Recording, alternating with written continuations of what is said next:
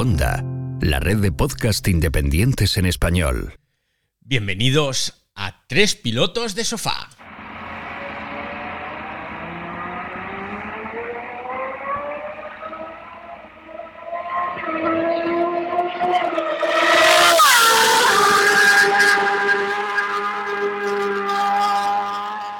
Y aquí estamos una semana más, bueno, una semana más, no, una quincena más, podríamos decir, porque nos conectamos después de cada gran premio en Tres Pilotos de Sofá, ya sabes, el podcast grabado en directo a través de Twitter Spaces con el amigo Kini. Hola Kini, ¿cómo estás? Muy buenas tardes, ¿qué tal? ¿Cómo estamos? Y con el amigo Borja Sánchez, ¿qué tal Borja? Muy bien, aquí estamos también. Bueno, y este que os hablas es David Arraez, soy David Arraez y bueno, pues toca repasar el Gran Premio de España de MotoGP, de Moto 3, de Moto 2, que vaya, vaya, que estuvo cachondo, estuvo divertido y tengo que empezar, tenemos que empezar con la predicción que hizo el amigo Kini de que Mar Márquez no iba a estar en Jerez y así fue, Kini. explícalo, explícalo. Yo, eh, yo sigo con mi teoría de que aquí hay algo, o sea, de que Márquez realmente no, ha, no, no es un problema deportivo, o sea, no es un problema de lesión, sino es un problema deportivo, que él no se quiere jugar la vida con una moto que, que no va a donde él quiere ir. Y yo sí que es un problema que está tomando tensión con ello. Y entonces yo creo que, pues bueno, pues esto me lo está refutando poco a poco. Y sí que es verdad que ha, hecho un comunicado, Market, que no sé si estaremos en Francia o no estaremos en Francia. Hostias.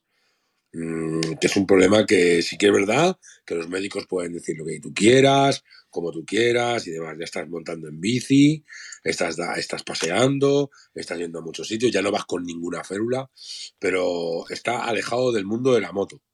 Market está alejado del mundo de la moto y está, se está centrando en el mundo suyo de, de profesional de lo que es el marketing y demás. Bueno, bueno, porque... bueno. A ver, no te lances. Perdona que te corte porque esto lo tenemos que hablar con calma y discutirlo con calma, ¿eh? Y, y era una introducción la que quería que hicieras y, y estás soltando ya todo, Bueno, ¿qué hacemos, Borja? ¿Seguimos con el tema o qué? Y luego vamos con los resultados. Venga, no, no sé. Pues, no sé no, a ver, no sé, yo no, yo no soy muy partidario de, de esta teoría, o sea que... A ver, venga, pues vamos a seguir con ella. Vamos a seguir con la teoría y luego repasamos el gran premio que hubo de todo. Venga, Joaquín, perdona que te he cortado. ¿Tú crees que está más centrado en el tema marketing? Pero claro, el marketing, eh, sin resultados deportivos, ya puedes hacer todo el marketing que quieras, que esto no chuta. Bueno, market, por ejemplo, no se le ha visto en ningún momento por el circuito de Jerez. Sin embargo, sí se le ha visto por el circuito, por el Boss Resol este que se puso en Jerez para estar allí. Bueno. Y el circuito de Jerez no se le ha visto. Sí que es verdad que. Sí que estuvo en el circuito, ¿eh? Sí que estuvo, estuvo en el sí, box, porque sí, eh, estuvo le, le, le, hemos visto con Iker Lecuona dentro del box, a la de la moto y demás. box. O sea, estar estuvo, estuvo. en el box, pero no se, le, no se le ha visto compartiendo con la afición ni nada por el estilo, como si se ha visto a otros pilotos o a otros grandes pilotos. Que ¿Pero qué quieres? ¿Que se vaya allí a la pelús, a, a la grada sí. con la gente o qué? Sí, ¿por qué no? Pero ¿y qué hace allí, Mar Márquez? La gente va a ver carreras, tío. ¿No quieren ver a un bueno. piloto que está lesionado en la grada? ¿Por qué no? No, en la grada no. Paseando por el circuito.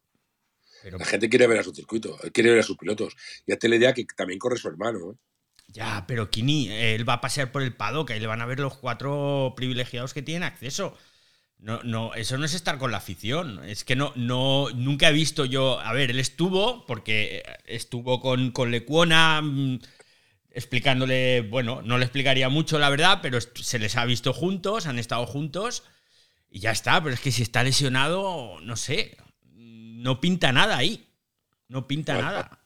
Bueno, pues ya está, pues si no pinta Creo, nada, ¿eh? Es mi opinión. Es mi opinión. Yo, yo, yo manifiesto, yo pienso mi opinión y yo sí que es verdad que en otros años que he ido a Jerez, este año ha corrido, ha corrido Pedrosa en Jerez, pero otros años que ha estado que no ha corrido Pedrosa en Jerez, Pedrosa ha cogido su moto y se ha ido curva por curva visitando, visitando, visitando curvas. Eh, Lorenzo estuvo en la curva de la Pelús y estuvo allí. Otros pilotos estuvieron allí. Eh, Valentino Rossi estuvo en la curva de Pelús. y, y Marc Márquez estuvo encerrado bajo llave, eh, que no podía salir del boss, porque claro, porque como está lesionado, pues no puede salir del boss. Y hasta ahí puedo leer. Y no más. O sea, ¿tú crees, ¿tú crees que él tendría que haber salido allí al vial y estar con, con, Bueno, con la afición no estás en el vial, pero que dejarse ver más, ¿no? Hombre, yo creo de primero que es una falta de educación que no vaya ni a ido ni a, ni a, ni a, a América, no ha ido ni a Argentina, no ha ido absolutamente a ningún circuito que para una marca como HRC, pues sí que es verdad que para mí, ¿eh? pensándolo como yo, como yo lo puedo pensar. Y yo siempre me puedo, me puedo pensar a que yo, si yo fuera el que pagara este piloto, si yo fuera quien pagara este piloto, pues yo le diría, hostia, sal el jueves, sal a que te, sal a que te vean los pilotos, sal a que te vea la gente, sal a que te vea la, sal a que, a que, a que, a que tú eres el número uno de nuestra marca. ¿vale? Eso por una parte. Después, como, como, como mundo de la moto, que a mí me gusta mucho el mundo de la moto y que me gustan mucho las carreras, pues también opino, también opino que eh, yo voy a ver a mi hermano correr y voy a ver el, mundo de la moto y voy a ver cómo se juega mi campeonato que yo tengo opciones a mi campeonato y no lo veo lo mismo de casa con amigos tomándome una 0-0, ¿vale? Que a pie de circuito y yo tengo el poder de meterme dentro del circuito. Entonces, a mí no me parece lógico. Eh, y, sí que es verdad que yo veo como que, es un tira y afloja que están teniendo. Si el otro día las declaraciones de yo no sé si voy a estar preparado para llegar a Le Mans, si ya empezamos así y quedan 15 días para llegar a Le Mans, hostias. Mm. Bueno, Borja, tú decías que no estás de acuerdo con el razonamiento de Kini. No, que no soy muy partidario. A ver, eh, yo tengo que, o sea, tengo que admitir que hay cosas raras, que, hay cosas que está haciendo un poco, un poco extrañas. Eh, pero es que siempre que hay una lesión en, en Mark, eh, pasan este tipo de cosas, ¿no? Es como siempre muy poca información, todo muy tapado. Pero es verdad que ahora, pues quizá se ha visto un poco incrementado esto pues porque ha tenido muchas antes, porque no estaba bien con Honda y porque, claro, no entendíamos muy bien cómo podía afectar tanto una lesión como la que tenía a no poder pilotar. ¿Qué pasa? Que el jueves sale, lo explica y a mí en parte me cuadra. O sea, en parte me cuadra. Luego sí que es verdad que no, o sea, la parte de, que dice Kini de que no se pase ni por ni a saludar ni nada a mostrarse, me parece raro y me parece de, eh, pues eso, como, no sé cómo decirlo, como, como si fuese un desafío hacia, no sé si hacia Honda o hacia qué, pero es, no sé, como que no quiere mostrarse y eso es raro. Son los pilotos cuando han estado lesionados, no sé, eh, se han mostrado de alguna manera. O sea, no sé, yo recuerdo a Lorenzo lesionado eh, mostrándose, recuerdo a Valentino, eh, Stoner, incluso cuando estaba hecho mierda porque tenía el problema este del estómago, me parece que era. Eh, no sé, eh, es raro. Pero sí que es verdad que la, parte de la lesión, de que no quiera forzar, porque la lesión es más grave de lo que parece en principio, sí que me la creo. Sí que hubo un momento en el que dije, hostias, esto no me está cuadrando, pero cuando él sale y habla y, y dice lo que le han dicho los médicos y salen médicos a decir lo que está pasando, pues claro, ahí ya se me van un poco de decir, bueno, pues quizá como teoría está muy bien, pero, pero al final la lógica es lo que es. Así que, bueno, mm, a nivel pilotaje y que diga que no está en Le Mans, vale, mm, porque le dijeron los médicos en un principio que incluso a Le Mans podía estar un poco complicado llegar. Vale, pero sí que es verdad que la parte, la otra parte de que, de que esté ahí como encerrado es rara, o sea, es, es extraña, sí. Yo extraña no la veo, la veo clarísima, la veo clarísima. Él está echando un pulso a Honda. La Honda no va ni con pilas desde hace ya muchas carreras. Si no fuera por. Desde, desde hace muchas carreras, no, desde hace muchos años. Lleva tres o cuatro años que si no fuera por Márquez, pues esa moto mm, no está para ganar nada, absolutamente nada, porque ha habido buenos pilotos ahí y bueno, ha sido un desastre tras otro. Entonces, yo creo que ya. Bueno, a ver, a ver ahora, porque hace dos semanas ganó Rins en Austin. Y a ver ahora con el nuevo chasis qué pasa. Pero sí, a ver, que, puede ser que el pulso a Honda y demás, pero que quiero decir, la afición no tiene culpa del pulso que estés echando tu a Honda. Hombre, pero, pero tú no te debes a la afición. O sea, te debes en parte a la afición, pero te debes, tú te debes en parte, a, tu, a tu afición, claro. Pero no a costa de tu carrera.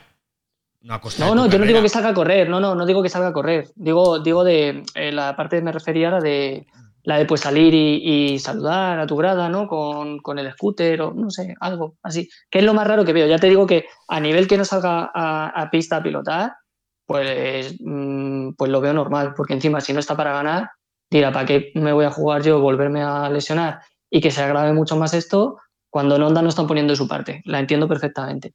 Pero hombre, la otra pues sí es un poco más rara. Hmm. Que bueno, con el nuevo chasis, eh, vamos, que han dado dos vueltas, ¿eh?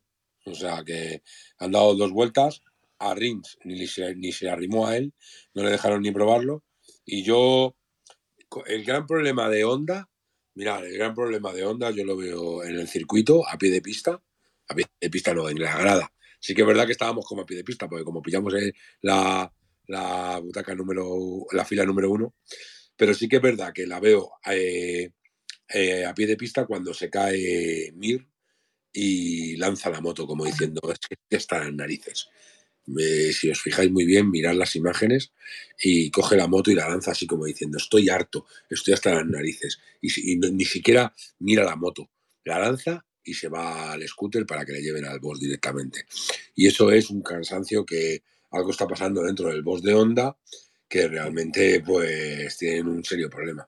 Sí, eso ya ha dicho Mir, que es que cada vez que intenta empujar mm, se va al suelo. Se va al suelo. Y a la vista está que está siendo desastroso. Pero bueno, para no alargar mucho más esto de Honda y de Mark, al final no hablamos del Gran Premio, pues eso, que la actitud es un poquito rara. Si en resumen, de Mark eh, eh, con el público, digamos, eh, pero bueno, también te digo, no, o sea, no tiene por qué, no está obligado a salir a saludar ni nada de eso. Lo que pasa es que yo creo que está muy quemado y, no, está pensando en esas cosas ahora mismo. Bueno. Sí que es, verdad que este año, para ya hacer un último inciso, es verdad que este año en la grada número uno y la grada número dos, que es la grada de los hermanos Market, habían puesto una fanzón, una fanzón con DJs, con música, con un espectáculo, con una carpa y demás, para la gente que iba, que, iba a esa zona. Y bueno, pues no sé cómo habrá transcurrido otra zona porque yo no he estado por esa zona, pero vamos, no se ha visto grandes imágenes eh, eh, multitudinarias en la fanzón. Lo intentaban imitar a, como a otras fanzón que hay en otros grandes circuitos, como puede ser Montmeló o cualquier otro sitio, que cuando acaban las carreras o cuando acaban los entrenamientos se queda la gente ahí hasta altas horas, pero aquí en Jerez pues yo creo que no tiene mucho sentido. Pero bueno. Bueno, pues eh, tras esta introducción con el tema la guerra Márquez, Onda, Onda, Márquez, que bueno, guerra, mm, no, no podemos decir guerra porque no sé si es guerra o no. Lo cierto es que Márquez ya lleva mucho tiempo suspirando por una moto competitiva que no se le da y que no se le da y que Honda está a la parra porque los resultados de los últimos, ya el año pasado fue lamentable, este año tres cuartos de lo mismo y hace dos años pues mm, van por ese camino. Así que vamos con el repaso al, Gran Premio. Mm, empezaremos con MotoGP esta semana. Ya llevo un lío tremendo porque hay semanas que empezamos con Moto 3 para dejar MotoGP para el final, pero. O empezamos con Moto 3, sí, empezamos con Moto 3. Y es que a mí me gustan más las carreras de Moto 3, ¿qué queréis que os diga? Están muy guays. Y, este, y fue de traca este Gran Premio de España. Gran Premio de España que ganó Iván Ortolá con 34 milésimas de diferencia sobre David Alonso, tercero Jaume Masia, ahí triplete hispano, porque David Alonso pues, corre con bandera colombiana. Y después Ayumu Sasaki. Ay, no, no tengo la, porra del año de la semana pasada. ¿Dónde, la, ¿Dónde la he metido? La tenía por aquí. A ver, esperad. Yo me acuerdo del que dije. Yo no me acuerdo, yo no me acuerdo ni de lo que dije yo. Yo sí, porque, porque dije David Muñoz y se lesionó antes de empezar. Y dije, fue muy bien. Madre mía, madre mía. Vaya profesionales que estamos. Menos mal que no nos pagan por esto. No, ya ves, si me, me tuviesen que pagar a mí por acertar, madre mía. Bueno, y ahí quedó quinto José Antonio Rueda, Daniel Holgado sexto, Xavi Artigas séptimo. Oye, oh, caray, no me había fijado. Uno, dos, tres, cuatro, cinco españoles en los siete primeros. No está mal. Y luego Suzuki, Denis Onchu y Diego Moreira. Carrera, como este año las de Moto 3 están siendo un espectáculo, muy emocionantes, muy divertidas y, benditos estos chavales jovencitos que tienen un arrojo y tienen un descaro tremendo sobre la moto. No sé, ¿qué, qué resumen haríais de esa carrera? Pues, a ver, yo empezaría eh, por Onju. Eh, creía que está viendo cómo había ido eh, la clasificación y viendo el ritmo que tenía, que iba a ser ya por fin la carrera en la que a lo mejor pues diese un puñetazo encima de la mesa y dijese aquí estoy y consiguiese su primera victoria, que fuese ya la que le calmase. Pero cada vez lo veo más, más negro con él, porque es que en cuanto no le salen las cosas como él tiene pensado. Empieza a subirse por las paredes, empieza a cometer errores y a irse yendo atrás en el grupo. Y al final, pues es que la vuelta. ¿Qué vuelta era? En la vuelta 4 o 5 eh, tenía ya un warning. Eh, no sé. Eh, no, me, parece ni medio normal y luego al final le, sancionaron con una long lap por eh, sobrepasar los límites de pista. Empezaría por ahí como, como resumen y luego, eh, bueno, Yamanaka tuve muy, mala suerte porque parecía que, que en ritmo tenía un poquito más, aunque no creo que hubiese roto el grupo, pero sí creo que hubiese estado arriba y bueno, tuvo un problema con el cambio al parecer. Y nada, Ortola Mm, súper bien, súper bien. Eh, otra vez eh, haciendo un carrerón y sacándose una última vuelta increíble. Y mm, diré que a Holgado le veo muy, muy flojito en cuando hay cuerpo a cuerpo. Muy flojito. Lo de Austin, o sea, lo de Argentina, perdón, pues dije, bueno, pues se ha mantenido al margen porque no tiene ritmo. En Austin volvió a quedarse un poco atrás. Bueno, pero ya que en Jerez vi muy claro que le cuesta, ¿eh? Le cuesta entrar en últimas vueltas y entrar en el cuerpo a cuerpo. Y eso en una categoría como Moto 3 yo creo que le va a penalizar muchísimo.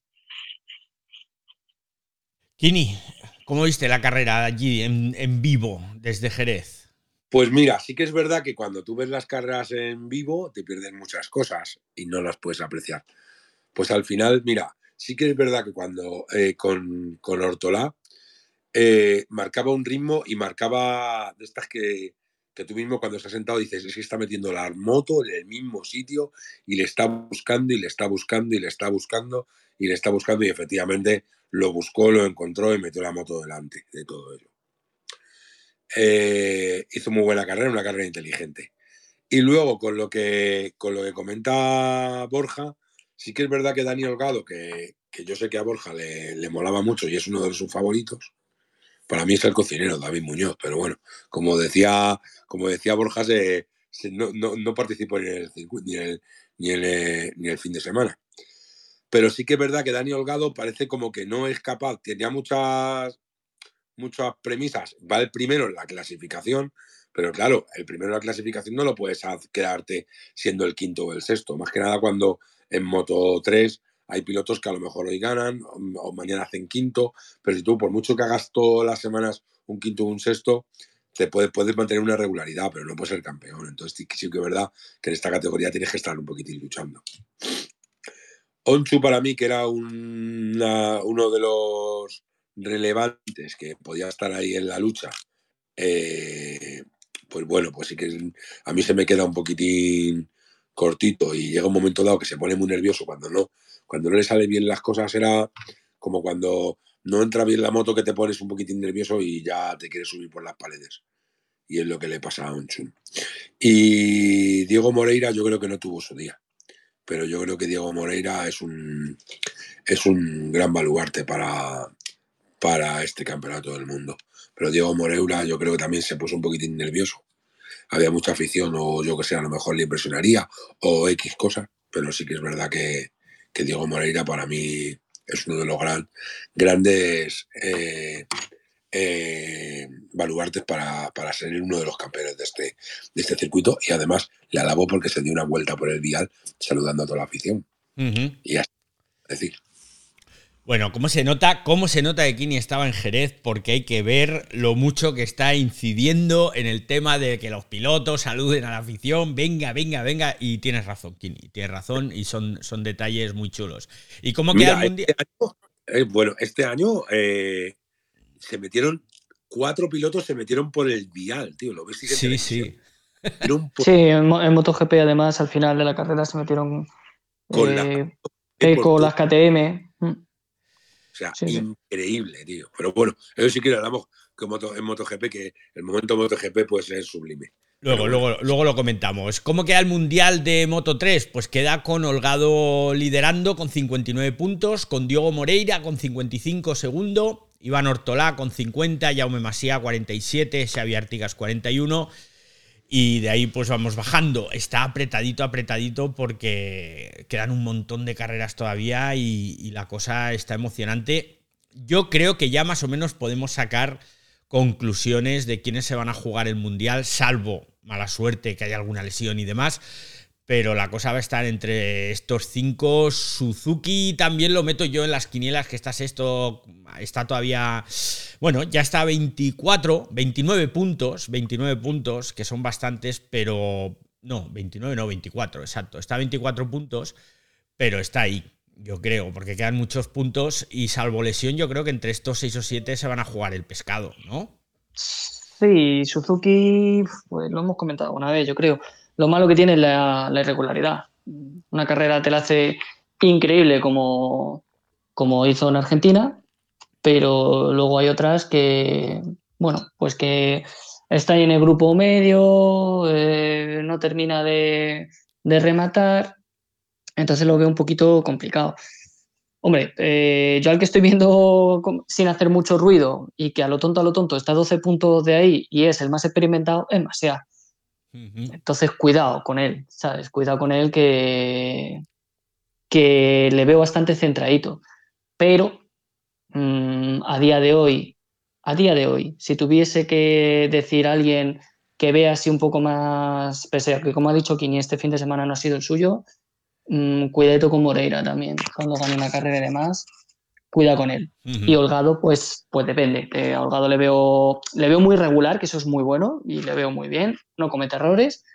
Pero bueno, creo, a lo mejor es simplemente es una sensación mía de ahora de Jerez y luego llega en la siguiente carrera en Le Mans corriendo contra seis en el cuerpo a cuerpo y gana. Entonces, pero bueno, sí, sí, más o menos estará. Hombre, ya se va perfilando un poquito, ¿no? Ya puedes ver un poquito quién. Sin embargo, Onju, que para mí era el favorito, Está desinflado, ¿eh? Está décimo con 23 puntos que... Mucho tiene que cambiar la cosa. Mucho tiene que cambiar. Se ha deshinchado. Bueno, vamos a hacer la porra esta, esta vez. Ah, dime, Kiri. Sí, dime. Eh, Onchu va, delante de mi cocinero. Mira, yo Suzuki sí que es verdad que me pareció un... ¿Pero por qué le llamas el cocinero a, David Muñoz? Muñoz, es una broma. Es ah. una broma. Porque, ¿eh? se, porque se llama igual que el cocinero. El... Ah, es verdad. Ah, no había caído. El de la Pedroche. Sí, sí, sí, no había caído, no había caído. Tío simpático, ¿eh? Yo le conozco personalmente a David Muñoz, es un encanto de tío. Pero bueno. Entonces, eh, no, no, digo, no digo el, de la moto, sino digo al cocinero, que le conozco personalmente. Ah, vale, a David. Ah, creía que decías al de la moto. Creía que... No, no, al de la moto, no, al cocinero, cocinero. Kini, ¿tú, tú conoces a David con B y con Z, ¿no? A ese. Sí, a ese, a ese mismo. Sí, porque eh, yo aparcaba el coche justo en su plaza de garaje, al lado pegados, y justo coincidíamos cuando él llegaba y demás, y por tema de trabajo yo lo aparcaba justo donde él vivía, y al final, pues muchas veces como iba a trabajar de uniforme y demás, pues nos saludábamos, hablábamos y demás, y cuando él salía a correr yo estaba currando y demás, y coincidíamos, hablábamos y demás, y al final de coincidir todos los días, todos los días, todos los días, con la misma, con la pareja, antes de que se fueran a vivir a donde viven ahora. Pues sí que es verdad, pues que al final lo conocíamos y hablábamos y tal, y O sea, que es un tío simpático que pues se puede hablar con todo el mundo. Bueno, escucha. De Moto 3, ¿qué vas a decir? De Moto 3. Yo sí que es verdad que a mí Jaume Masia no me, tú, fíjate, yo con Jaume Masia hice una apuesta eh, y demás, pero, pero a mí no me llega a gustar, no me llega a gustar porque no le veo regular. O sea, no veo un piloto regular. Que sí que es verdad que está ahí, pero es que ahora mismo está con una Leopard, que es, por así decirlo, es una de las mejores motos que hay en, Moto 3, o por lo menos de las mejores escuderías, de los mejores equipos que hay. bueno, de las mejores escuderías sí, pero cuidado que Honda este año no ha dado nada a... De hecho, es algo de lo que se quejaron en Austin, creo, de que no ha, no ha, dado ninguna mejora a Moto 3. Estaban un poquito cabreados con eso, cuando KTM sí. Entonces, ¿está en un equipo muy potente? Sí. Pero de las mejores motos, eh, ya, bueno, a ver, hay mucha igualdad, ¿no? Pero, pero bueno, mm, creo que este año Honda le falta un, un poquito. yo creo que se tiene que, batir un poquitín el cobre, que puede ser un piloto de que, se, que le cueste un poquitín, pero yo creo que despertará en el momento que vea que ya no es el número uno. Y yo creo que eh, yo creo que va a estar ahí en el top 5 o top 5, llegaríamos hasta el 7 con David Alonso, que David Alonso también se puede meter ahí también en la lucha. Yo creo que está, va a estar ahí. Pero yo la invito, si tuviera que, que, por como lo he visto, estaría entre Moreira y Or. Venga, tenemos que, ir más rapidito, que ya llevamos media hora de programa y, no hemos pasado de Moto 3. La porra esta vez la voy a apuntar aquí en el ordenador y así no se me olvida. Y la vamos a hacer ahora. Gran Premio de Francia. Moto 3. Campeón. ¿Quién gana? En Moto 3. Kini, venga.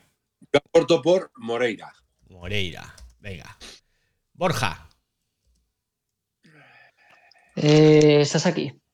Sasaki. Sasaki. Oh.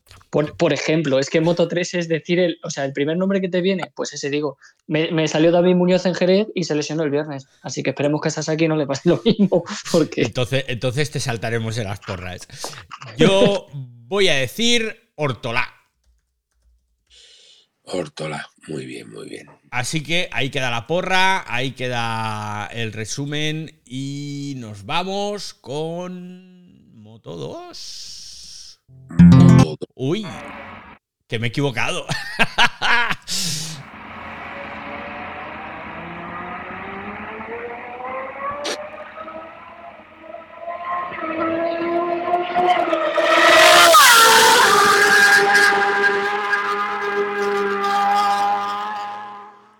Bueno, Moto 2. Moto 2, que también estuvo bien, ¿eh? También estuvo bien. No tanto, no tanto como Moto 3, pero fue, fue una carrera. Fue una carrera interesante. ¿Qué destacaríais de la carrera de Moto 2 antes de dar resultados y todo? ¿Qué destacaríais? Yo, yo lo tengo claro. Voy a hablar primero ahora. ¿eh? El burro delante para que no se espante, que, me decía mi madre. Abre la veda. Yo la carrera de Lowe's me pareció extraordinaria, estratosférica. O sea, y además es un tío que me cae tan bien. Yo no sé si es porque debe ser de los más veteranos de, la categoría o qué, pero me, gustó mucho. Me gustó mucho la carrera. Sam lo hizo de cine, de principio a fin. Y yo es lo que destacaría de esa carrera. Yo sí que es verdad que cuando la carrera de San Lowe's, cuando de repente vimos cómo andaba y cómo tiraba, yo decía, este tío le han cambiado la moto, tiene otra moto diferente o no sabemos dónde es. Y que San Lowe's, que está, este, si hablamos de gente irregular, podemos hablar de los Lowe's. O sea, puede ser que haya gente irregular en los mundiales, pero de, de los hermanos y demás de San Lowe's, que lleva 200.000 200 años en el mundial. Y de repente que se marcara este tipo de carrera en Jerez, yo dije, joder, macho, me, quedó flipado. Y que no fuera capaz nadie de seguirlo, ¿eh? porque sí, Pedro estuvo un poquitín a punto de tal, pero vamos, o sea, lo dejó a, dos segundos, o sea, que tú fíjate. Sí. Y a mí me sacaría la carrera de San Lowe's, o sea, el carrerón de San que es, bueno, pues como a ti te gustaba mucho Lorenzo David, era martillo, ¿no? Este de salir de primeras y quedarte primero ahí. Y martillo, martillo, martillo. ¿Y tú, Borja, qué, destacarías de esta carrera? Pues yo, mira, destacaría que precisamente eh, porque Lowe's estaba eh, incontestable. Eh, el, cambio de chip, ¿no? Eh, la madurez que le he visto a Costa de decir, no me voy a calentar más de lo que me tengo que calentar, me intento dejar llevar un poquito y cuando veo que no, aquí me quedo, cuando he abierto hueco con el tercero. Y me pareció, mm, pues eso, muy inteligente por su parte y que habla muy bien de, eso, ¿no? De cómo ha evolucionado él como, como piloto, de no calentarse porque tengo que ganar, tengo que ganar, tengo que ganar. Así que destacaría, hombre, obviamente, a ver, ya lo de Lowe's lo habéis dicho, pero, pero lo de Acosta me pareció también muy, muy llamativo.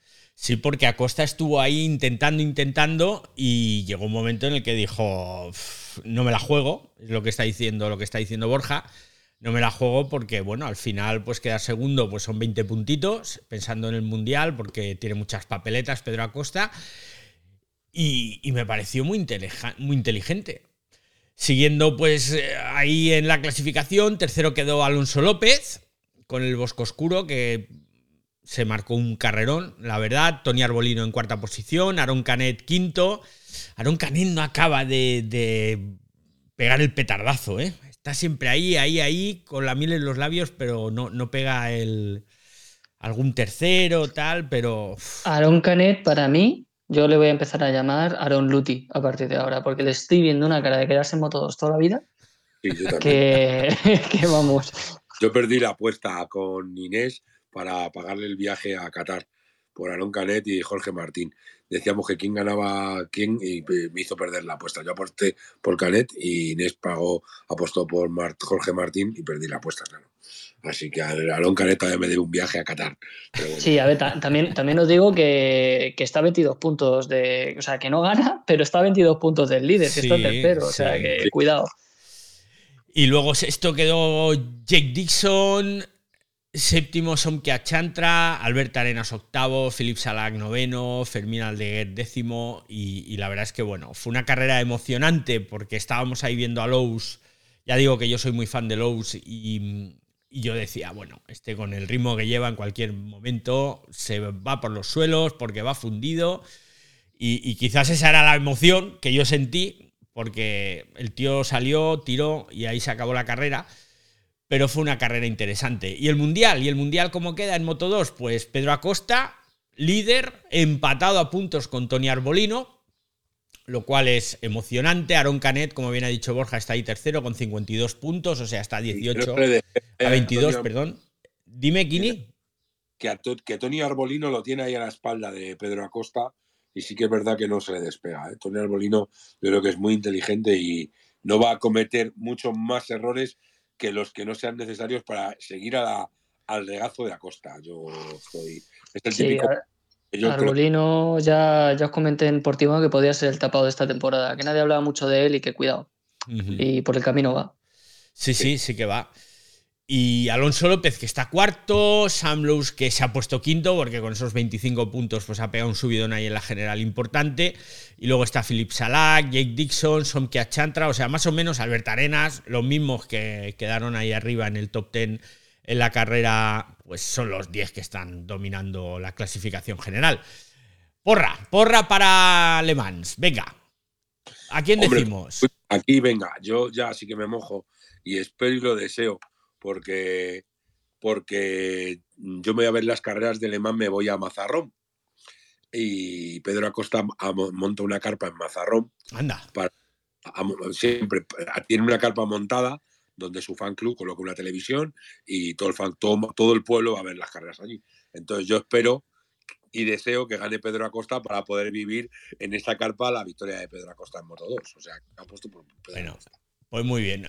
Venga, eh, Borja, ¿tú por quién apuestas? Yo voy a apostar por Pedro Acosta igual mm, por, la sencilla razón de que el año pasado no ganó allí su primera carrera porque se fue al suelo yendo primero. Yo creo que por exceso de ganas, que le estaba eh, persiguiendo muy cerquita a Augusto Fernández y se fue al suelo, pero, pero no ganó, pues, pues eso, pues a lo mejor por, pecar un poco de exceso de ganas, porque luego ganó Muyelo. O sea que tampoco, tampoco es esperarse demasiado.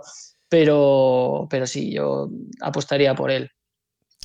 Vale, bueno, pues yo voy a ser la voz discordante porque si no, esto es un aburrimiento. Y voy a decir que Alonso López. Voy a decir que Alonso López. Porque si no, oye, hay que arriesgar, hay que arriesgar un poquito. De todas formas, vamos a ver, porque el año pasado, mm, ¿quién ganó en Le Mans el año pasado en Moto 2? Yo no lo recuerdo. Augusto. Augusto, sí. Y de segundo, Canet. Canet. Mm, ese es un dato interesante. Pues venga. No, dejo a Alonso López. Dejo a Alonso López, que también es muy, muy majete cuando habla y, y además en la moto el tío le da. Así que dejo a Alonso López. Y vamos. vamos... Bueno, escucha, para, para, no pase. Para, para, para, para.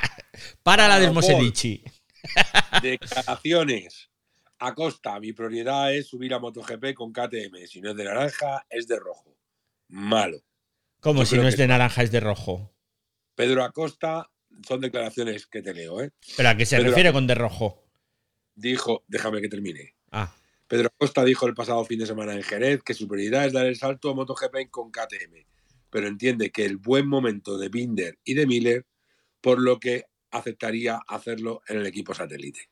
Y yo creo que eso es malo, porque si él tiene un contrato firmado con KTM y él siendo un piloto ganador, como te digo una cosa, te digo la otra. Siendo un piloto ganador, necesita que yo a mí me gustaría que subiera a una moto top. Hombre, pero, Pero hazte la idea que la segunda moto la, la moto satélite de, de, esto de, de KTM es la de rojo, que es la de la que tiene actualmente Paul Espargaro. Ya, lo que pasa es que es lo que hablamos siempre, ¿no? Que hay pilotos especiales que van rápidos hasta en un triciclo. Y aunque le des la moto de Paul Espargaro, Paul Espargaro yo creo que no es un piloto del nivel de Pedro Acosta. Y como no lo es, posiblemente Pedro Acosta haga correr la. Ay, ¿cómo se llama? Ahora se me ha ido el nombre. La KTM. No, pero el equipo no es KTM. El equipo es el. Ay, el, pero, eh, el Gas Gas. El, El Gas Gas. Eso, joder, no me salía. Entonces, como te decía, pues yo creo que Pedro Acosta le das la gas gas y, y, va a andar bien, porque además KTM ya se preocupará de darle una KTM pata negra, pero pintada de rojo. No nos engañemos. O sea, porque, bueno. y sobre todo si sube como campeón del mundo. Va, si sube como Ojalá. campeón del mundo. Va. Fijo Ojalá que sí. sea. Fijo que sí. Y ahora sí, ahora sí, vamos. Vamos ya. Vamos, vamos, como MotoGP.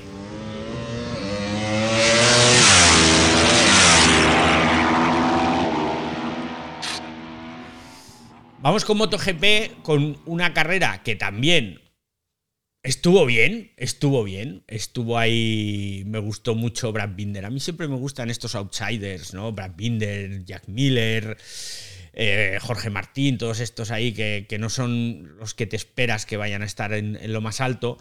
Volví a ganar Peco Bañaya, que bueno, pero la noticia, sin duda, cómo andaban las KTMs, ¿eh? Cómo andaban las KTMs de bien, Pedrosa, sexto, eh, perdón, séptimo. Y Brad Binder segundo, Jan Miller tercero con dos KTMs y después la Ducati de Jorge Martín, quinto Aleix, que no acaba de chutar la Aprilia. Mira que bien iba el año pasado, teníamos todos una emoción tremenda y este año yo creo que la presión está pudiendo con, con Aleix. Pero bueno, eh, Luca Marini sexto, Pedrosa, que ya lo hemos dicho que quedó séptimo, que ya tiene mérito, que no sé, que cuántos años lleva ya retirado, dos, tres, y llega, bueno, es probador de KTM. Alex Márquez octavo, Cuartararo decepcionante décimo puesto una vez más. Y bueno, fuera de la carrera Maverick Viñales, Marco Bececchi, Johan Zarco, Alex Rins y Joan Mir. Qué Bueno, pena. si Qué pena ver estos nombres que se han caído porque. jo, Yo recuerdo que cuando empezamos a, a grabar todas estas podcasts, pues recuerdo que hablábamos de que iba a ser la Copa Ducati. Sí, es ¿Verdad? verdad, es verdad. Y aparecen dos motos ahí de la nada, de la nada, que son KTM, y que nos lo empiezan a complicar todo por eh, una carrera que se llama el Sprint, que de, repente Binder se ha colocado como el máximo favorito de las carreras al Sprint, ¿vale? Que Peco no es que vuelva a ganar, que Peco no había ganado, además que había ga- ganado, ganó en Portugal y ha ganado ahora. En América no puntuó y en, y en, y en Argentina tampoco. Con lo cual, eh, solo había ganado en Portugal y en, y en España. Pero bueno. Y, sí que es verdad que a mí la aparición de, de, repente de las KTM me ha encantado. Me ha encantado porque sí que es verdad que han colocado a un poquitín más divertido, más, más maravilloso el, los grandes premios. Sí, le han dado vidilla al mundial porque es que al empezar nos, nos, temíamos eso, que esto iba a ser una tiranía de las Ducati. Y bueno, eh, las KTM están ahí, Peco está dominando de momento el mundial. Está claro que va a ganar el mundial Peco, salvo desastres, salvo hecatombe, salvo. Espero que no le ocurra nada, pobrecillo, porque además es súper majo este tío.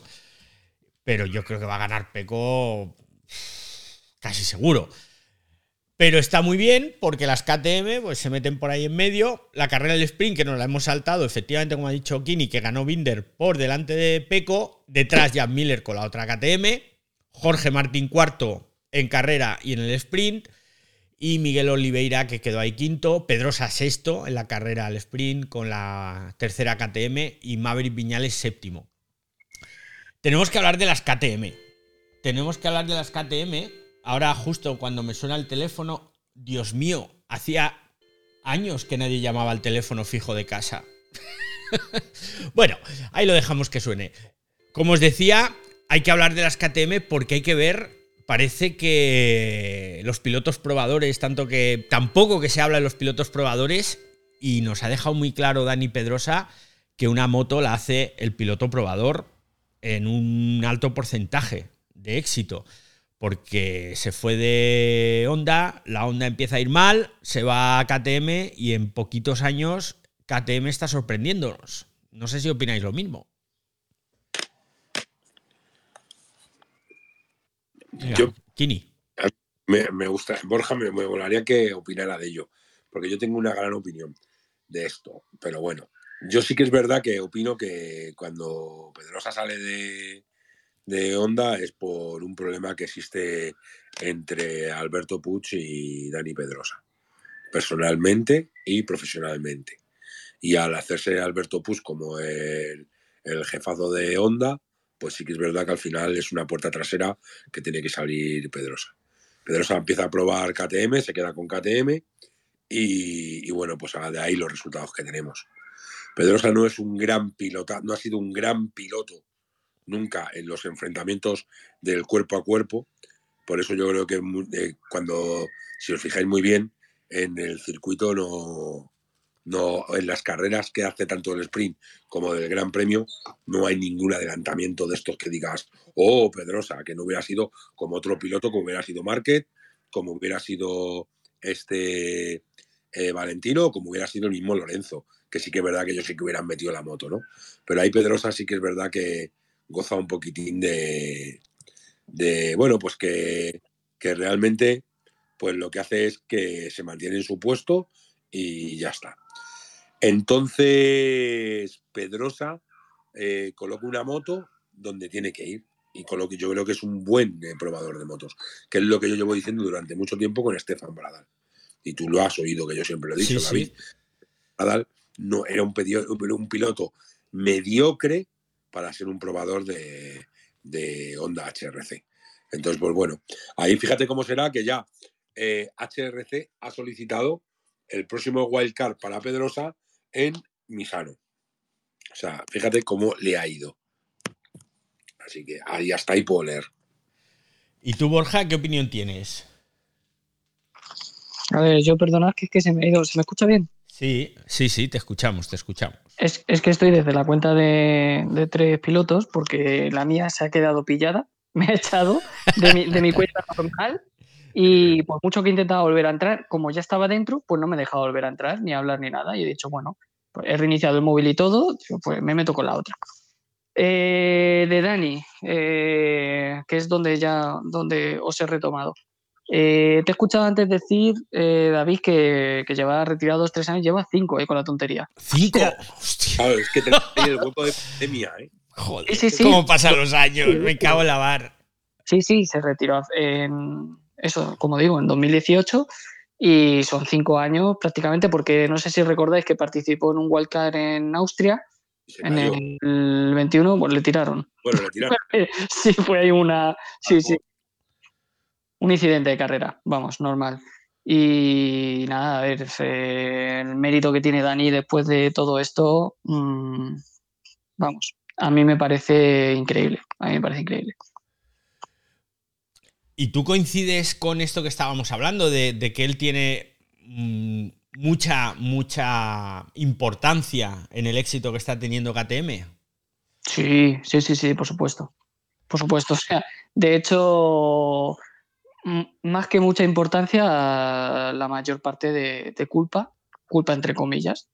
Claro, o sea, el mayor mérito eh, casi que se lo daría a Dani. O sea, no sé. Eh, el otro día lo, lo comentaban, ¿no? Eh, que puede ser el mejor probador de motos de la historia y totalmente de acuerdo. Entonces, Dani se retira en el 18 o en el 18 ya no corre. En el 18 se retira. Su última carrera es este 2018, que cayó una chupa de agua impresionante. Vale, porque ahora tengo una curiosidad y es por ver los años. Ay, un momento. Los años en los que él Vaya, hoy, está pasando de todo en esta grabación. Se me hunde la silla, llaman por teléfono al fijo. Os juro que hacía años que nadie llamaba al teléfono fijo, que no, no sé ni por qué lo tenemos, la verdad. Pero bueno. El mío sí que no van a llamar por eso, porque como no lo tengo, con este.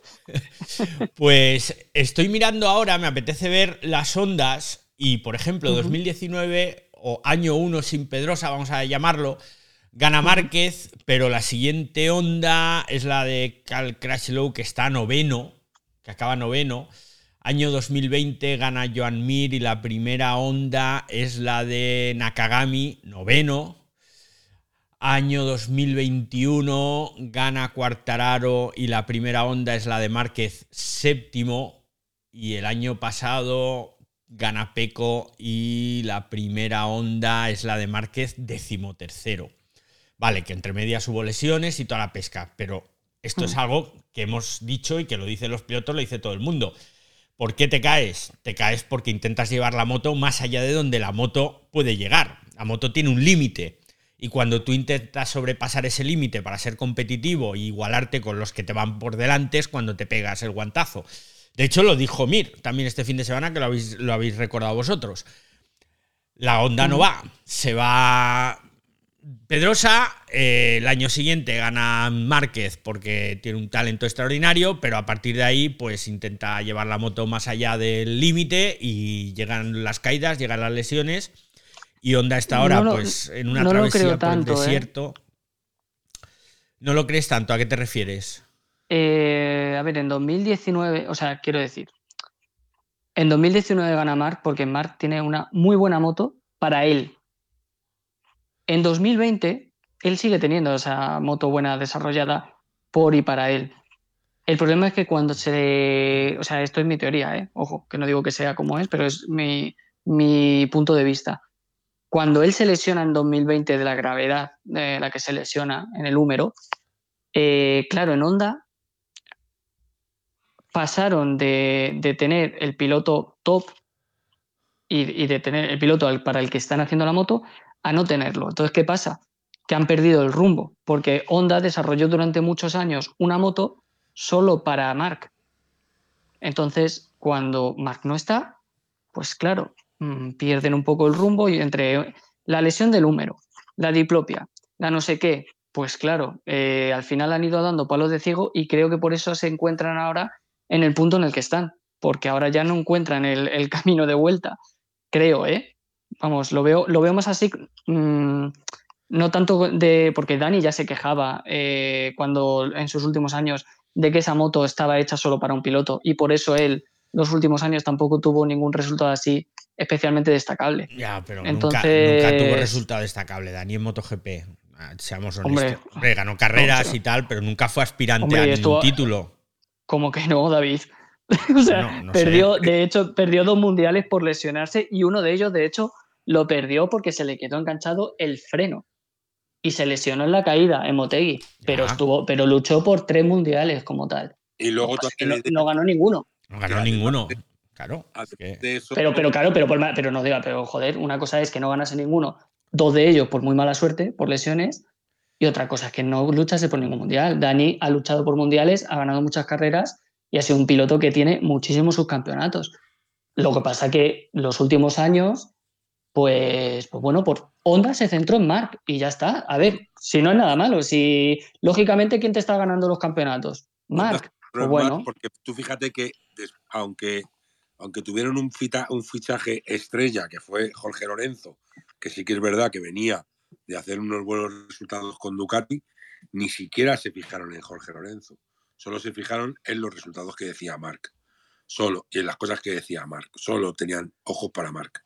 Y al fin y al cabo, pues bueno, pues es lo que. De, estos barros esos lodos, ¿no? Pero eso es normal cuando al final tienes que hacer la moto. Ganando, claro, lleva ganando títulos. Desde 2013 a 2019 te gana todo, todos los títulos, salvo el de 2015.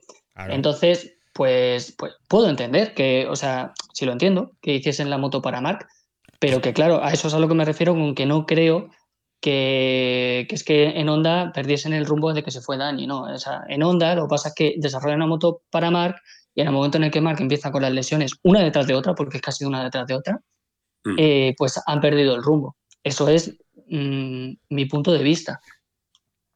No han sabido hacer una moto competitiva.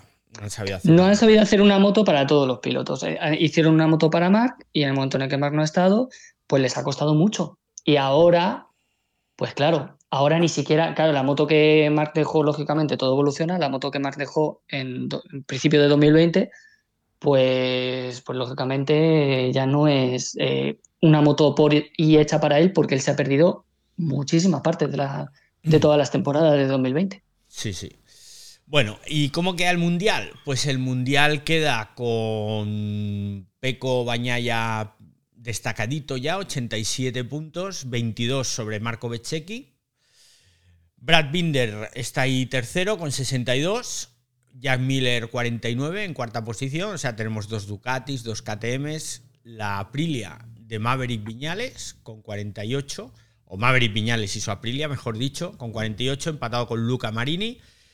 Jorge Martín en séptima posición con 48 puntos. Alex Rins con 47 está octavo, la primera onda. Johan Zarco está noveno con 46 y Alex Márquez décimo con 41, Fabio Cuartararo décimo primero, la primera Yamaha con 40 puntos y Morbidelli ahí detrás. Esto es importante, ¿eh? Sí, esto es importante. Ah, justo es importante porque hace pocos grandes premios, vamos, hace, creo que fue en el último Gran Premio, en el anterior, que Cuartararo le dijo, dijo en declaraciones que, que a Morbidelli se tenía que poner las pilas para, para hacer un buen equipo y demás. ¿Y cómo haces tú este tipo de declaraciones estando donde estás? Tú también. O sea que sí que es verdad que a lo mejor esto es como lo de voy a atacar a mi compañero, ya que no tengo a lo mejor narices un poquitín, a atacar a la empresa que me tiene que hacer una buena moto. ¿Sabes? Claro. Lo cierto es que salvo ese mundial que ganó Cuartararo, pues lo de Yamaha en los últimos años está siendo también una travesía difícil por el desierto desde que se fue Lorenzo.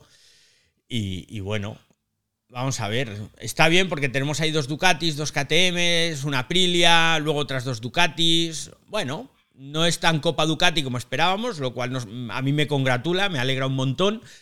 Y Alex Rins, sorprendentemente, pues en ese octavo puesto, Alex Rins es, muy buen piloto, es muy buen piloto. Y me sorprende eso, ¿no? Que la onda suya vaya tan bien. No es la primera vez que un equipo satélite está por delante del equipo oficial. No es la primera vez que una moto satélite está ahí. Pero guay, mola. A ver, vamos a ver si Alex Rins es capaz de mejorar un poquito la onda. Se está hablando, se está hablando de que igual hacen ahí un canje con Joan Mir y meten a Alex Rins en la, en la onda oficial. ¿Lo habéis oído eso, no? No, yo no. Mm, no, la verdad es que no, pero. No, pues no, pero, pero no sé. Pues igual me he columpiado y. Ah, no, no sé. Yo es que, a ver, lo de, lo de Rins. Mm, tiene 47 puntos, ¿verdad? O sea, está con 47 Sí, 47. De los cuales 25 son la victoria de Austria. Son la victoria, sí. O sea, en las otras tres carreras ha sumado 22 puntos. Es medio engañoso, o sea, entre, entre, comillas. Seis carreras, Borja, seis. Cambiemos el Bueno, sí, sí, perdón, sí. Eh, con, las, con las sprint. Sí, es que Joan Mir lleva cinco puntos en las mismas carreras. Ya, claro. Sí, y, y Pedrosa lleva ya más puntos que Marc. También, Pedrosa efectivamente, lleva 13. Sí, sí. No, es, incre- es increíble lo de Dani, de verdad. Es- ya, ya no por lo de Marc, sino por el fin de semana. O sea, es, es- Sí, es espectacular. acojonante. Y lo de Peco para, para tenerlo en cuenta, ¿eh? O sea, Peco ya Mm, va camino del mundial, de ganar el no, no, sí, mundial. pero, pero digo, o sea, eh, imagínate, ya, ya lleva los puntos que lleva sobre Betseki con dos ceros en las carreras de los domingos por no saber hacer un segundo puesto Sí, en sí. ambas. Tú imagínate si hubiese eh, sumado dos puntos, o sea, dos segundos puestos en ambas. Serían 40 puntos más, menos en los que le mete, menos lo que le mete Beseki, estaría ya en 50 cin- o 60 puntos Por encima. tranquilamente, por encima. Sí, sí, está, está, para mí está muy por encima, o ya lo dije cuando, cuando lo de Austin, cuando hablamos de sus errores y tal, que si él entra en una dinámica de ganar, de ganar dos o tres seguidas, eh, no, le van a oler en lo que queda de año. Pero porque me parece que es claramente el mejor piloto de la parrilla actualmente. O sea, es que me, me- no sé, me parece que no hay, no hay debate en esto. Y tenemos, tenemos, antes de terminar, porque hubo entrenamientos el lunes, y bueno, pues ahí los diferentes equipos estuvieron probando cosas. Honda probó el, el nuevo chasis este que hemos comentado al principio de... ¿Quién se lo ha hecho? Calex. Es el chasis Calex, puede ser. Calex, sí, sí, sí, sí. Y bueno, mm, no hicieron así nada destacado porque, bueno, que... No, es un test, es un test que al final es lo que es. Es un test de Chichinabo, la verdad. Y una cosa que, que me llamó la atención, porque al final es parte tecnológica y ya sabéis que me gusta mucho la tecnología y que es lo mío, probaron un nuevo sistema de comunicación entre box y pilotos. Que un poco al estilo de lo que es la Fórmula 1. Y puede Hostias, ser... Con, con micro y eso. Sí, sí, sí, sí, sí. Sí, Hostia, yo, te- yo tengo un dilema ahí un poco. Joder. Oye, no, puede ser muy chulo, puede ser muy Sí. chulo escuchar eh, lo que te dice un piloto, porque claro, para ellos va a ser algo nuevo también. Sí, yo puede ser muy chulo, pero por otro lado me da un poco de mal rollo porque una moto no es un coche. Entonces, me da un poco, depende de, de cómo pongan el uso. eh, no sé, me da, me da un poco de desconfianza. Que a lo mejor es simplemente desconocimiento y ya está. Ah, bueno. Que eso- luego lo aplican y les da igual. Pero no sé, me da, tengo un amor-odio ahí con esa idea. ¿Por qué? ¿Por qué, Borja? ¿Por qué? Pregunto. No, no, no sé, porque me parece que, pues eso, que a lo mejor es desconocimiento, ¿no? Que yo no he pilotado a ese nivel nunca. Pero, no sé, yo cuando voy en moto y me pasa otra moto a toda hostia que no me la espero, me doy un susto de la hostia, pero de la hostia, eh, porque no la veo venir y de repente escucho el sonido no sé qué, pues me imagino a los pilotos de repente entrándoles una voz que, no sé, que me da un poco ahí, que ya digo, que quizás estoy diciendo una gilipollez, pero, pero no sé, así pensándolo, digo, no sé, es un poco extraño. Hace, Bueno, muchos, hace Sí, muchos años se probó en MotoGP el tema de las comunicaciones por vía radio. en Misano fue aquello, hace dos o tres años. Sí, y no les disgustó, por lo que sé, pero No les disgustó, pero se prohibió porque, como los ingenieros son ingenieros, se decía que, que desde esas comunicaciones vía radio en la moto se podía cambiar cosas de la electrónica eh, de la moto. Entonces, por eso se paró aquel proyecto. Ahora, como bien dice David, pues al parecer le han dado el visto bueno y le han estado Ujú. probando. Yo creo que es hacerte al oído, porque yo sí que es verdad que voy en moto, sí que es verdad que no al nivel de ellos, ni mucho menos, ni nada por el estilo, pero sí que es verdad que voy manteniendo conversaciones con mis amigos por el. Por el sí, no, cuando, cuando ya te llaman, claro, cuando tú estás en llamada o estás, vas escuchando música sin problema, pero que te entre así un sonido de repente es lo que, yo qué sé, yo me, eh, me imagino entrando en la curva 12 de Austin y de repente un pi, eh, posición, no sé qué. Bueno, ¿sabes? os, os No sé, explico poco porque raro. os explico exactamente lo que se ha probado, porque Vale. nos estamos adelantando, ¿no? Lo que se ha probado exactamente han sido dos sistemas de auricular, podríamos decir, ¿vale? Uno va alrededor de los tapones estos que se ponen ellos, sabéis que se ponen unos tapones, ¿no? Para el ruido. Entonces, es un sistema de auriculares de estos de conducción, o sea, ¿sabéis cuáles son? Sí, Que son Sí, sí. sí, yo creo que sí, que sí. que son sí, unos sí. auriculares que tú te los pones sobre, el- sobre las orejas en contacto con la sien, digamos, y Sí, sí, sí. transmite el sonido por vibraciones. Y tú oyes música y lo oyes todo perfectamente. Perdonad, perdonad. Entonces, ese es uno, uno de los auriculares. Y el otro es un tapón.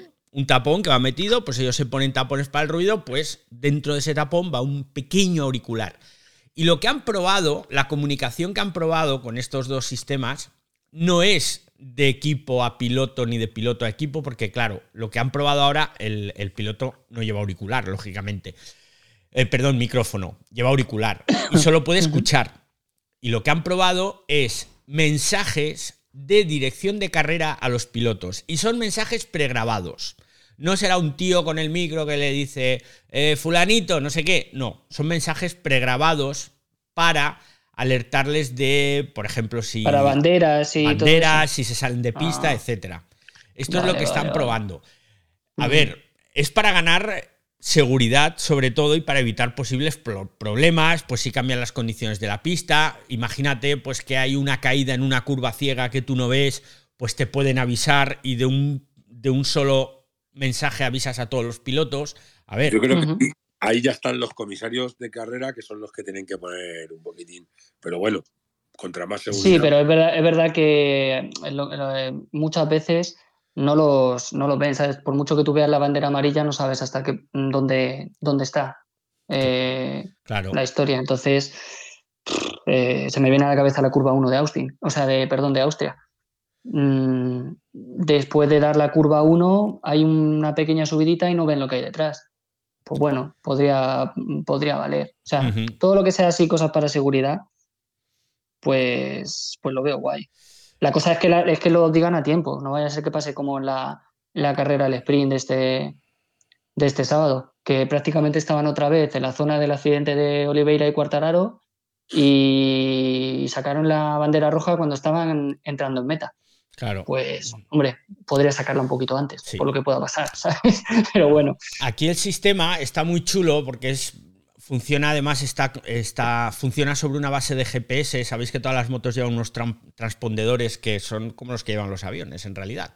Sí. Y el sistema, con estos mensajes pregrabados, en caso de que hubiera una caída en alguna curva y demás, pues cuando detecta la moto que se va acercando, le avisa, ¿no? Porque por GPS la tiene localizada, y le avisa de que en la siguiente curva hay una caída o si se pone a llover, por ejemplo, es el, es el caso que os he dicho antes, avisa a todos, ¿no? Pues empieza lluvia, que bueno, que aquí es un poco absurdo porque cuando vas en moto a la que cae una gota, lo primero que ves es la gota en la visera del casco.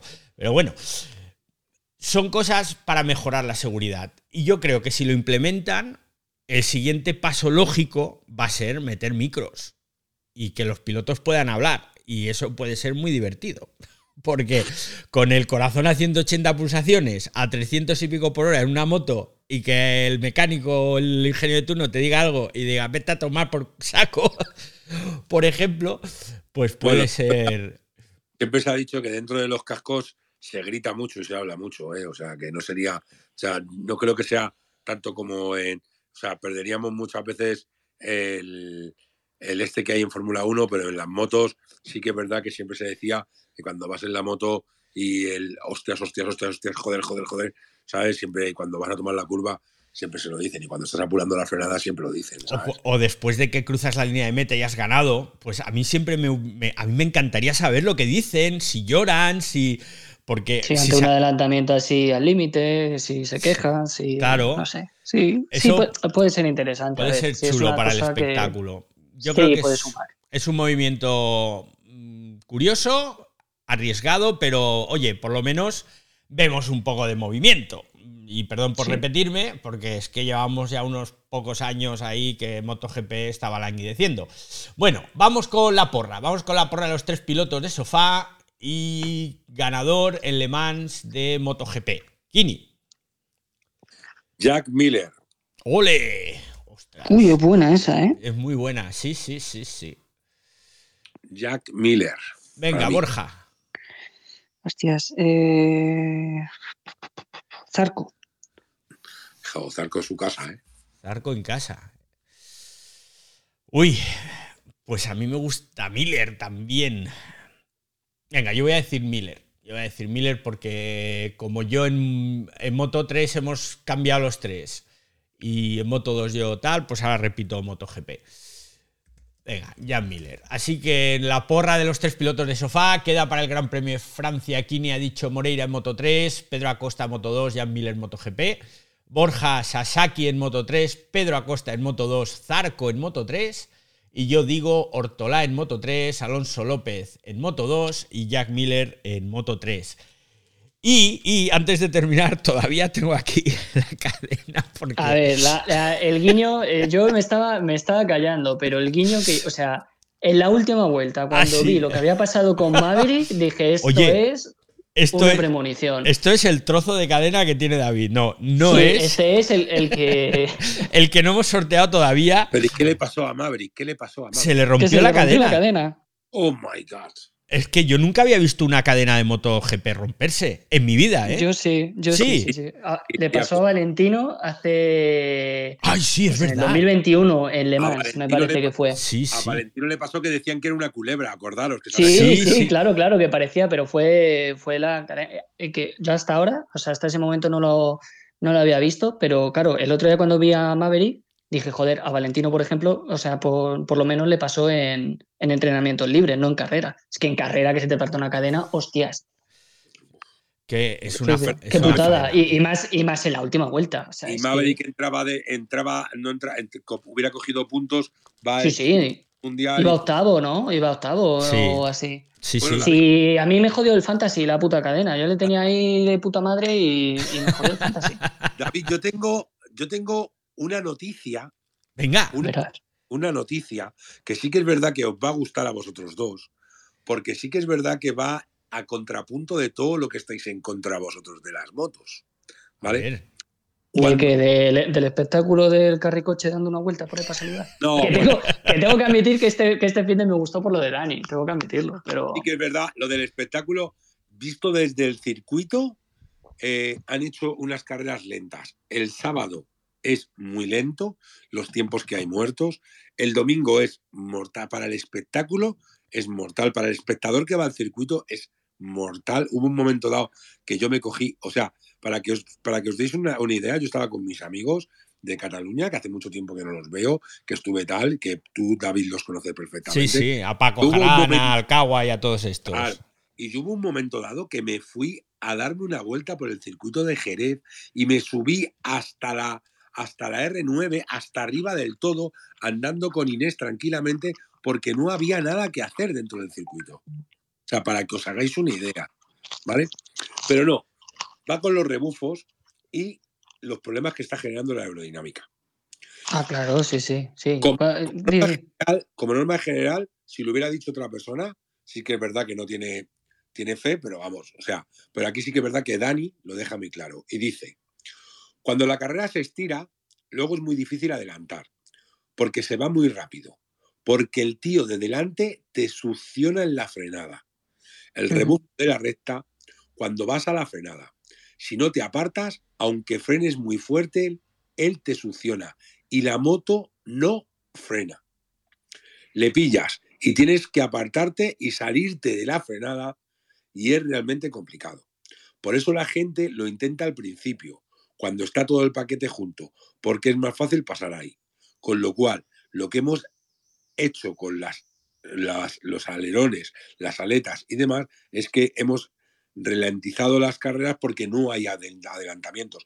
Y sí que es verdad que si os fijáis, los pilotos se tienen, que salir completamente las trazadas y hay, cuando veáis el paso por curva, hay hay infinidad de diferentes trazadas, porque se tienen que salir de la trazada porque las motos no les frenan.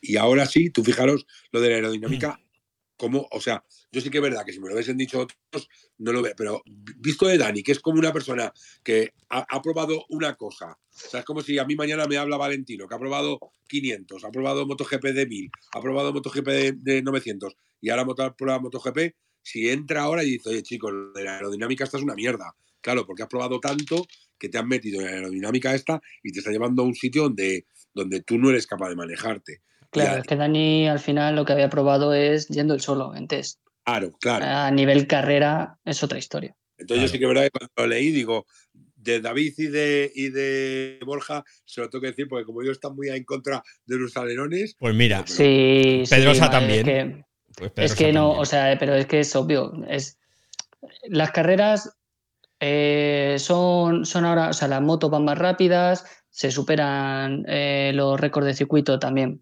em, por los neumáticos, pero a nivel de adelantamientos es que justo cuando lo has dicho, digo, verás, eh, el domingo estuve viendo las carreras con un amigo que no las sigue muy a menudo, ve alguna carrera suelta y demás, y, y en una de estas, cuando estaba Peco todavía detrás de las dos KTM, le dije, a ver si encuentra el hueco, porque adelantar. Y me, dijo él, pero en las motos siempre se había adelantado, siempre había como mucho adelantamiento, ¿no? Y aquí estoy viendo que les cuesta más. Y le dije, pues eso es culpa de todas esas putas mierdas de API que ves por ahí. todo todo es por culpa de eso. Porque no, le, no les. Claro que sí, que mucha estabilidad en curva y demás, pero es que es muy problemático para adelantar. Y a mí me parece que tendrían que dar un pasito atrás, ¿eh?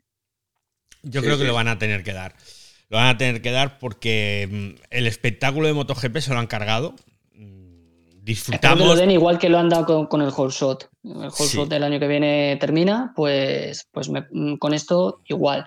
Que permitan algo, vale, pero no 500.000 alerones que, que, sí, que te hacen tener mucha estabilidad y muy rápido en curva, pero si complican los adelantamientos, si les complican la vida a los pilotos, pues no me parece. No, que los quiten todos. Vamos a ver, es que yo me repito mucho en este tema y siento ser pesado. Pero el espejo en el que se tiene que mirar MotoGP es la Fórmula 1. No en cuanto. Sabemos que no tiene nada que ver, que son deportes totalmente distintos. Pero en cuanto a la estructura y a la organización de los grandes premios, es lo que tienes que mirar. Y en la evolución de los coches, todo lo que ha hecho la Fórmula 1 en los últimos 5, 6, 8 años ha ido para mejorar los adelantamientos. Cada nuevo cambio que había en la reglamentación, cada nueva forma de evolucionar el coche era para que hubiera más adelantamientos. Y ahora hay más adelantamientos que nunca. ¿Por qué? Porque es lo que da espectáculo. Entonces, en MotoGP han ido al revés. Había un montón te refieres a que hay más adelantamientos que nunca? ¿A, cuando, ¿A qué nunca te refieres?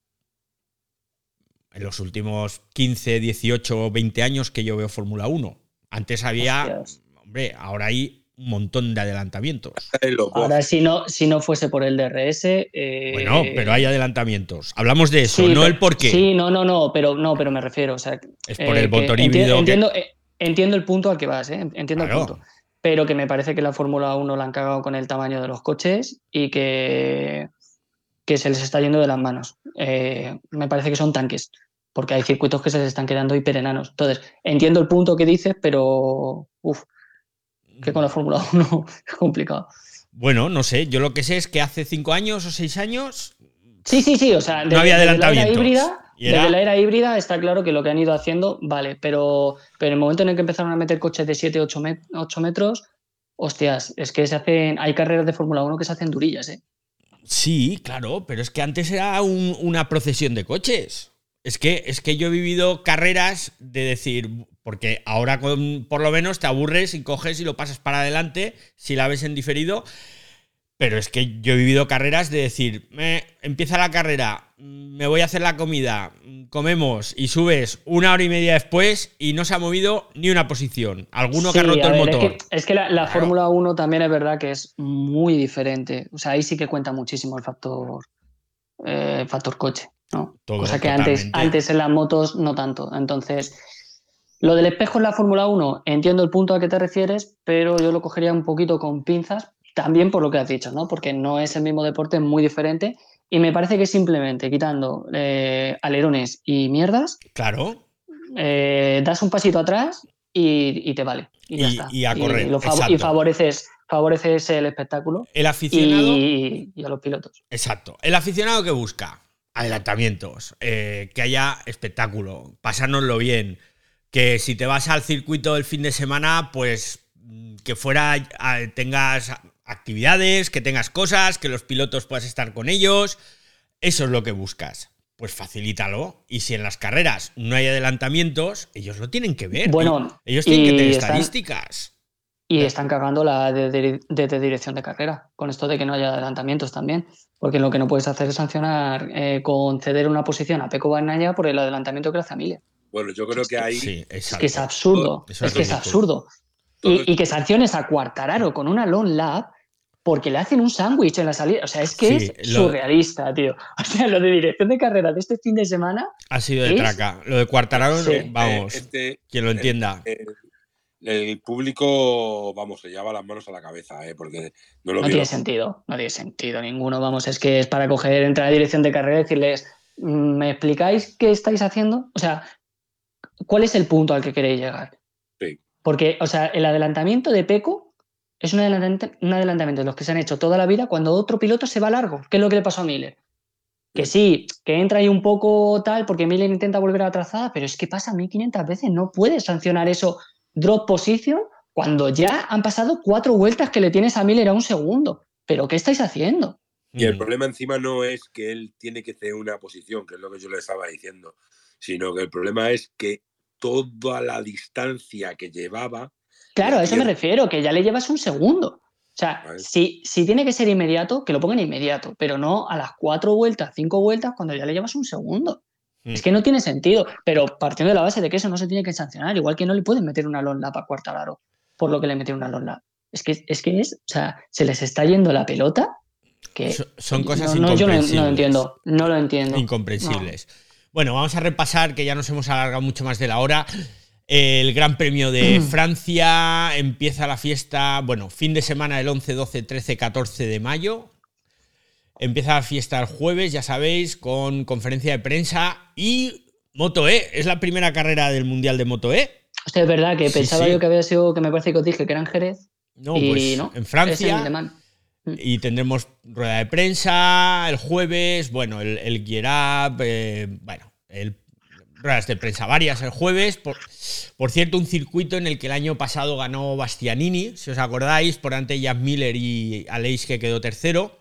Sí, sí. Otra carrera en la que Peco se calentó. Exacto. Bastianini venía con muchísimo más ritmo, le pasa, y Peco, por no saber quedar segundo, se fue al suelo. Se fue al suelo. Sí.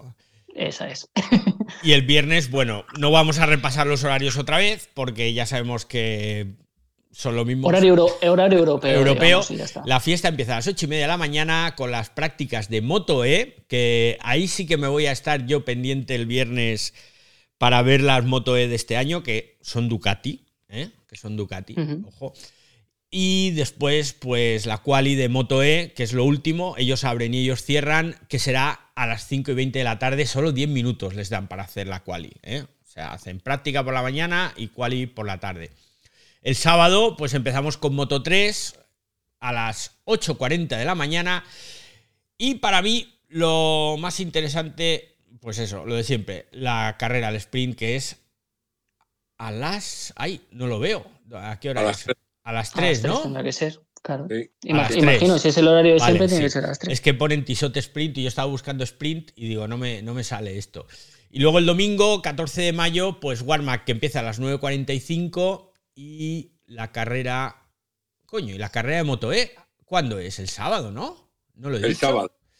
¿Me la he saltado? Vale, sí. No, Car- eh, carrera de Moto E el sábado, la primera carrera a las 12 y 10 y la segunda carrera a las 4 y 10 de la tarde. O sea que por eso se alarga, claro, por eso se alarga vale, todo. vale, no, pensaba, es que pensaba que iba a ser eh, como so- solo una el sábado. Como, Son dos, una por la mañana y otra por la tarde. Y después pues de la de el año pasado o... pues no lo yo- recuerdo, no lo recuerdo. Yo creo que era una sábado, otro domingo. O domingo. El sábado y otra Pero- domingo. Sí. Claro, Claro. es que por eso me ha extrañado, pero bueno, sí, sí. Pues si las hacen las el sábado, pues ya está. Y la carrera Ujú. sprint, eso a las 5 de la tarde. A ver, os tengo que decir una cosa, ¿eh? La carrera de sprint a las 5. A las Carrera de 5, sí. A, No, la carrera de Sí. sprint es a las 3 de la tarde. a las 5, a las 5. Kini. O la, o la web de MotoGP pone a las 5. No.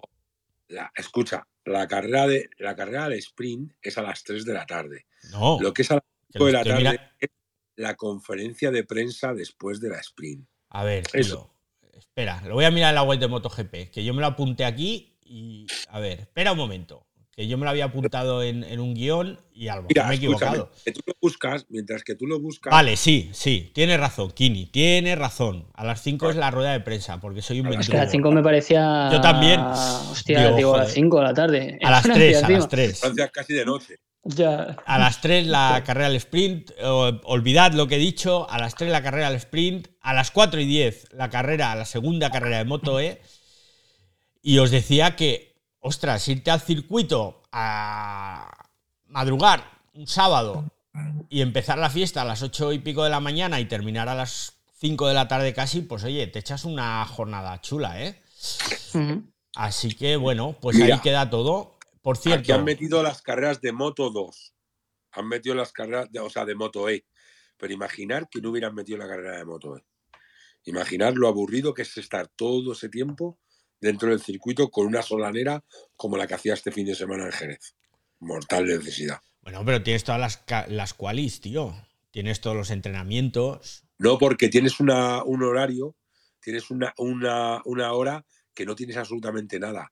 El sábado, desde las once y media hasta la una menos diez, no tienes nada que hacer. Sí, cierto. Y ahí han metido la carrera de moto E. Ir a comprar. Claro. Ir a, ir a, dejarte el dinero. Tú es que eres un roñas y no te gastas un céntimo y por eso, y por eso, claro, pero lo hacen pensando en los demás. te comprar una camisetita, una gorra, llavero, un parche para la chaqueta un, de la sábado, Un sábado tan largo se tiene que hacer pesado. Ah, ya, vamos, ya muy pesado. lo comenté. que bueno. Ya en casa se me hizo pesado, imagínate allí. Sí, bueno, ya os digo, por cierto, tengo que hacer un anuncio y es que al final no voy a Mugello, Kini ya lo sabe, eh, hemos tenido unos problemas personales en casa, en casa no, bueno, en la familia, y no puedo ir a Mugello. Y tengo tres entradas compradas de todo el fin de semana. Así que si conocéis a alguien, os lo digo a vosotros dos, Kini, Borja, y a los que estéis luego escuchando el podcast, si conocéis a alguien que quiere ir a Mugello con entrada de la zona mm, Pelús, con camping, acceso con la moto y todo, ¿eh? porque fui de los primeros en comprarla y, y tienes acceso con la moto allí al camping, pues que las vendo baratas, porque si no, pues eso, las comeré con patatas. Y bueno, y hasta aquí el tres pilotos de sofá especial Gran Premio de España. Nos vemos dentro de más o menos 10 días, 12 días, o nos escuchamos, mejor dicho, aquí en tres pilotos de sofá después del Gran Premio de Francia. Muchas gracias, Kini. Un placer, como siempre.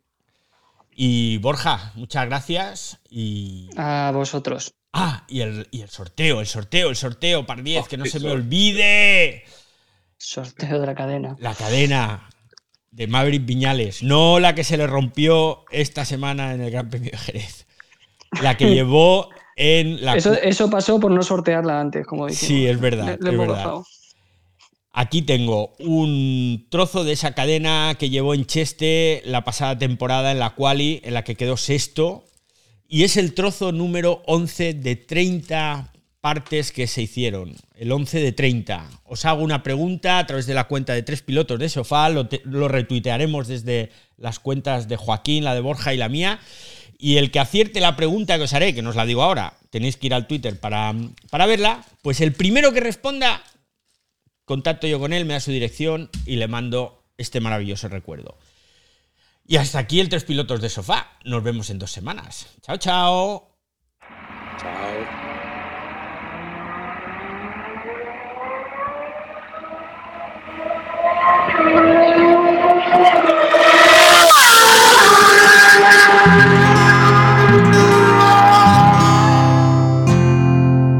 Puedes escuchar más capítulos de este podcast y de todos los que pertenecen a la comunidad Cuonda en cuonda.com.